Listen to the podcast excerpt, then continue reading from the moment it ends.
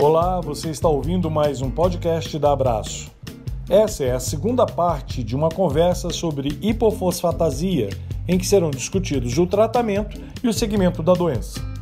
A endocrinologista doutora Bárbara Campolina Carvalho Silva, que atua no Hospital Felício Roxo e na Santa Casa de Belo Horizonte, também membro da Abraço, conversa com o endocrinologista pediatra Dr. Luiz Cláudio Castro, outro membro da Abraço e professor do Departamento de Pediatria da Universidade de Brasília. Ouça mais este bate-papo com quem é referência no assunto. E aí, Luiz, entrando aí nessa seara do tratamento, né? Você falou que após a confirmação, né, assim, né, que a gente tem certeza que é a doença, é, a gente sabe que hoje existe um tratamento específico, né, para HPP. É, e uhum. aí eu queria que você, se você pudesse comentar um pouquinho sobre esse tratamento, quando ele deve ser indicado, e aí se você quiser já emendar aí e falar para a gente com relação a essa, esse outro ponto que você começou a dizer sobre é, o uso de suplemento, né, vitamínico e mineral, o que, que deve ser evitado, é, as orientações mesmo, né, para uhum. além desse tratamento específico. Vamos lá, vamos sim, são pontos importantes. Né? até algum tempo atrás, a gente conseguia tratar só os sintomas e as complicações das crianças, adolescentes e adultos com HPP. Naquelas formas mais graves e precoces, a criança ela apresentava hipercalcemia e aí você teria que fazer restrição de cálcio na dieta, né? Ah, ou seja, é uma das poucas situações em pediatria em que a gente é, retira o aleitamento materno e você dá uma fórmula é, sem cálcio ou com baixo teor de cálcio para não piorar a hipercalcemia, hipercalciúria e nefrocalcinose. Aquelas crianças que tinham crises convulsivas refratárias aos anticonvulsivantes habituais, o tratamento ele é feito com a administração de vitamina B6, porque como a vitamina B6 ela tem que ser desfosforilada para entrar no sistema nervoso central e lá dentro ela é fosforilada de novo para participar da síntese de neurotransmissores, como você tem uma fosfatase em concentrações muito baixas, você não desfosforila e ela não entra dentro do sistema nervoso central. Consequentemente, essas crianças tinham limiar convulsivos muito baixos. Então, você dá a vitamina B6, que ela vem desfosforilada, entra no sistema nervoso central, lá dentro é fosforilada, e ela produz, ela participa da síntese de neurotransmissores que elevam o limiar convulsivo. E o suporte respiratório, né? Muitas vezes intubação orotraqueal, essas crianças precisavam de respirador ou de traqueostomia para que elas pudessem sobreviver, já que a, a, a, o, o tórax ele estava colabado por conta de uma caixa torácica hipomineralizada. E algumas crianças também iam para a cirurgia de descompressão da crânio-sinostose, porque isso levava a um aumento muito grande da pressão intracraniana com as suas consequências. Mas todos esses tratamentos de sintomas e de complicações. E agora, já há algum tempo, nós temos uma terapêutica farmacológica que vai direto na fisiopatologia da doença. É a reposição daquilo que falta falta fosfatase alcalina. Então, o tratamento ele é feito com a reposição de fosfatase alcalina recombinante, chamada de asfotase alfa. A asfotase alfa ela é uma fosfatase alcalina DNA recombinante, feita por engenharia genética, e ela é administrada para o paciente uh, por via subcutânea. A dose é de 6 miligramas por quilo, por, por quilo de peso por semana, e ela pode ser feita uma, 1 miligrama por quilo seis vezes por semana, ou 2 miligramas por quilo três vezes por semana. E essa aplicação é feita naqueles mesmos locais que a gente aplica as medicações subcutâneas, como, por exemplo, a insulina. Ah, e nós temos uma melhora muito, muito importante do paciente com o tratamento com a alfa-asfotase. Né? A gente observa melhora das dores crônicas, do equilíbrio, da fraqueza muscular, ah, e os pacientes, eles, alguns que têm dificuldade de deambular, eles passam a deambular.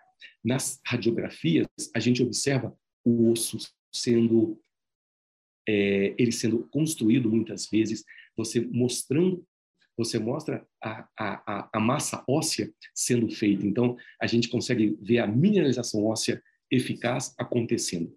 E a gente faz o acompanhamento bioquímico e radiológico periódico dos pacientes, avaliando as concentrações de cálcio, de fósforo, de PTH, avaliando do ponto de vista de imagem ah, ossos longos e ah, as placas de crescimento para ver como elas estão sendo formadas, ultrassonografia de rins e vias urinárias para observar ah, se há ou não é, nefrocalcinose ou melhora do, do padrão anterior que esses pacientes apresentavam. E, junto com isso, a gente tem que ter alguns cuidados, como você lembrou, em relação à dieta, uso de suplementos. Lembrar que a dieta desses pacientes deve ser balanceada, equilibrada, evitar o uso de bebidas carbonatadas e gaseificadas, porque esses gases, principalmente o ácido, é, é, o, o, ácido fosfórico que eles utilizam para gás, ele descalcifica o osso do, do paciente, evitar o excesso de peso, porque o excesso de peso é inflamatório e também aumenta né, o processo de osteoclastogênese e de reabsorção óssea. Em relação aos suplementos vitamínicos, como a gente conversou, eles não devem receber suplemento de vitamina D nem de cálcio, porque o cálcio já está elevado e se você suplementa com vitamina D, você vai aumentar a absorção intestinal de cálcio e pode piorar a calcemia do paciente e levando à piora da, das lesões renais. Em relação à atividade física, é importante de ser feita, mas com cuidado. Então, são pacientes que têm uma fragilidade óssea é, evidente. Então, evitar atividades de grande impacto, atividades de contato pelo risco de fratura, mas não é deixar o paciente sedentário de modo algum. A atividade física é importante para o desenvolvimento é, muscular, desenvolvimento ósseo e para socialização da criança também. E a gente não pode esquecer de fazer um acompanhamento bem próximo com a equipe da odonto para esses pacientes, para assegurar a saúde da cavidade oral, já que ela é mais vulnerável pela perda de dente, pelas alterações no osso alveolar, que predispõe a fissuras, abscessos, né? e pelo risco de, de, de cáries que eles também apresentam. Então, esses são os cuidados gerais que a gente mantém com o paciente, mesmo em vigência do tratamento novo, que é a fosfatase alcalina recombinante, a alfa-astotase. Joia, obrigada, Luiz, ficou muito claro. E, assim, com relação ao segmento, tem algum exame que a gente precisa fazer nesses pacientes que estão em tratamento com as alfa? Como que, né, como que a gente vai seguir esses pacientes clinicamente e também do ponto de vista laboratorial? É importante que a gente faça avaliações clínicas e laboratoriais periódicas nesses pacientes, alguns exames de imagem também. A fosfatase na verdade, lembrar que ela fica muito alta, porque a gente está é, administrando o paciente a própria fosfatase alcalina. Então, a gente só, só ter cuidado para não assustar com o valor que, que às vezes ela vem. Tá? Mas acompanhar cálcio, fósforo, calciúria e fosfatúria, para a gente não deixar é, passar situações de hipercalcemia, que a gente às vezes tem que fazer redução na dose uh, do paciente. Fazer ultrassonografia de rins e vias urinárias para a gente também ter tranquilidade de que não ocorre uma piora da hipercalciúria, da nefrocalcinose, exames oftalmológicos para a gente também ter tranquilidade de que não tá, o paciente não apresenta calcificações é, no globo ocular. Então a gente precisa da presença do oftalmo nessa equipe multidisciplinar que acompanha o paciente e, claro, vários outros profissionais, como fisioterapeuta para trabalhar é, toda a parte de movimento do paciente, o, os profissionais da terapia ocupacional que vão mostrar como o paciente se insere em todo esse contexto dele, da família e da sociedade. Então, ele trabalha com a inserção do paciente nas suas atividades acadêmicas, nas atividades profissionais, no caso de adultos. Né? Nós precisamos do nutricionista, do dentista e, muitas vezes, do profissional de saúde mental, porque o paciente ele enfrenta uma série de desafios no seu dia a dia. Então, é importante que ele tenha esse suporte de profissionais que mostre para eles como desenvolver, como desenvolver as ferramentas para enfrentar os desafios que acontecem no dia a dia por conta de algumas das limitações que eles apresentam por conta da doença de base. E assim, por último, é uma pergunta mais talvez difícil mesmo, porque é, mas eu acho que é interessante, importante a gente falar disso, é assim, né, a, a investigação dos familiares e principalmente, né, se a gente tem um, uma, um, um paciente aí que está chegando ali na adolescência, com, se a gente deve conversar sobre aconselhamento genético, quando que isso deve ser conversado, é, se isso deve ser de fato abordado, né? Porque como esses pacientes a gente melhora a qualidade de vida deles e realmente, né, eles, eles vão avançando aí na vida, como que a gente deveria abordar isso? São, são pontos muito importantes, Bárbara, sem dúvida. É, na verdade, a gente está diante de um paciente com uma doença genética. Uma doença que, mesmo que você partilhe a mesma mutação entre os membros de uma família, as manifestações elas podem ser variáveis. na intensidade, no tipo e no momento em que ela apresenta. Por isso que, tendo um paciente com HPP, é importante que os outros membros daquela família eles sejam investigados, mesmo que seja do ponto de vista bioquímico.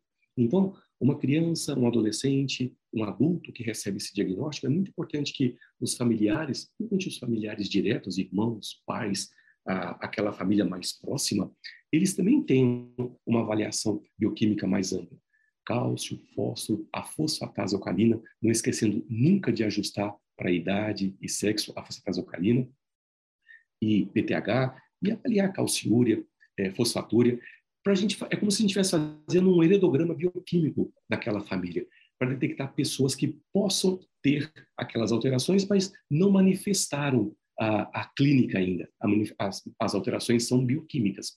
Então, isso é importante. No caso de ter alguém na família com clínica que sugira a HPP, aquele paciente que teve fraturas inexplicadas, pacientes uh, que têm dor óssea crônica, que apresentaram nefrocalcinose, perda precoce de dentes, também é importante que eles sejam é, avaliados. E se você tiver ah, naquela família pessoas ah, que não têm qualquer clínica, né, também nelas é importante realizar uma investigação bioquímica, porque lembra que a doença pode se manifestar em diferentes épocas da vida. Então, às vezes, você tem uma criança que o diagnóstico é feito aos 10 anos de idade, mas ele tem um irmão de 5. E pode ser que aquele irmão tenha uma manifestação mais precoce. Então, avaliar a bioquímica daquele irmão é importante. Dos pais, porque pode ser que os pais venham a apresentar a doença na forma adulta e ela se manifeste aos 40, 50, 60 anos. Então, um indivíduo afetado, é importante que a família próxima ela seja é, avaliada, pelo menos do ponto de vista bioquímico.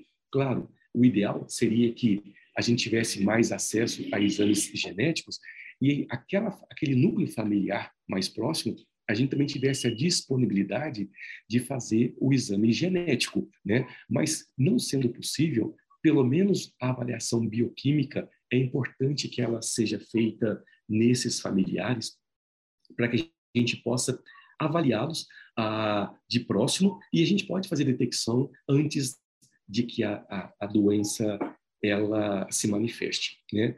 Então, ah, eu vejo como importante essa investigação familiar, no mínimo bioquímica, se puder ser a genética, melhor ainda, porque a gente tem mais controle do que pode acontecer ao longo dos próximos anos, no caso de familiares assintomáticos.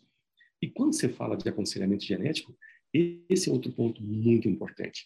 Lembrar, pessoal, que aconselhamento genético não se restringe a conversar com pacientes sobre o padrão de herança, se é autossômica recessiva, autossômica dominante, o risco de recorrência. Aconselhamento genético é muito mais amplo do que isso. Na verdade, o geneticista que faz o, o aconselhamento genético, ele conversa, ele auxilia a família a compreender todos os fatos médicos que estão envolvidos na doença, as condutas disponíveis para o paciente e para o grau de complexidade ou de gravidade que ele apresenta. O geneticista é, auxilia o paciente e a família a entender as alternativas que eles podem utilizar em relação ao risco de recorrência, né? Ah, e, como trabalhar em cima disso. Eles auxiliam na escolha sobre o tipo de ação para evitar aquela recorrência se aquele casal não vai ter mais filho, ou se eles querem tentar a si mesmo e, e, e, fazer avaliações genéticas durante a gestação. E o aconselhamento genético também auxilia o paciente e a família a ajustar as atividades do dia a dia em relação às restrições que a doença impõe. Então, o aconselhamento genético ele é sempre muito importante. E, claro, a gente não pode deixar de conversar sobre isso com os nossos adolescentes, né? Porque na adolescência, ah, muitas vezes eles sabem do problema, sabem que ele pode acontecer, mas não com eles. É, muitas vezes o adolescente ele se acha acima dessas situações. O problema existe, mas com o outro. E ele precisa de ser alertado se ele tem. E o HPP, é, ele pode ah, transmitir a doença. Então, é conversar com o, o, o, adolescente sobre aconselhamento genético é muito importante a doença ela é tida como de herança autossômica recessiva nos casos mais graves, nos casos perinatal, é, na forma do lactente, mas o que se é, imagina é que as formas menos graves elas sejam autossômicas dominante. Então, basta a presença de um alelo mutado para que a doença ela tenha um risco de 50% de ser transmitida.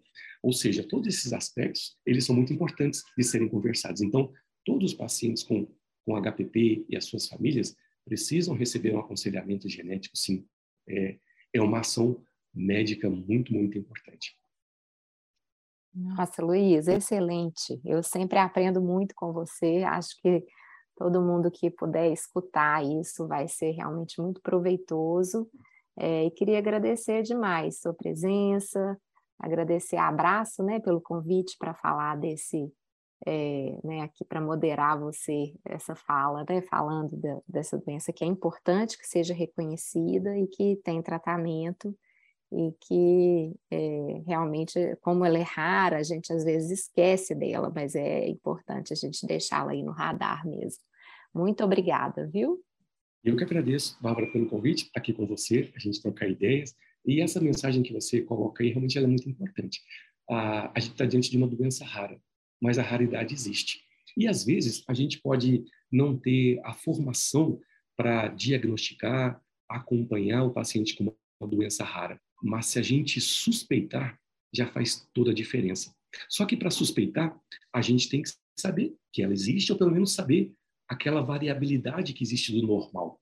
E se a gente suspeitar e souber para quem encaminhar, para que aquele colega ele possa dar continuidade nos processos de investigação, de diagnóstico e de tratamento, a gente muda a história daquela criança, daquele adolescente, daquele adulto e daquela família, né? Então, a doença rara, ela pode aparecer a qualquer momento. O paciente com doença rara pode passar perto da gente a qualquer momento. E entre elas tem a HPP, né? E lembrar, para a gente pensar nela, a gente tem esse cortejo clínico que a gente conversou e a dosagem de fosfatase alcalina, que deve ser ajustada para a idade e para o sexo, e eu tenho valores limites inferiores também, e abaixo desses valores eu estou diante de uma hiperfosfatasemia. E dentre as causas de hiperfosfatasemia, a gente tem a hipofosfatasia, HPP, que nós temos um tratamento com reposição enzimática que já é realidade.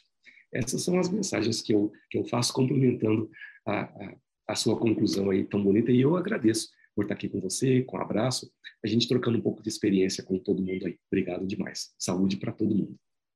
Obrigada, Luiz. Saúde. Até mais. Vocês ouviram mais um podcast da Abraço. Agradecemos sua audiência e convidamos todos a nos seguirem nas redes sociais, acessarem nosso site e a revista Conectividade Óssea. Até mais!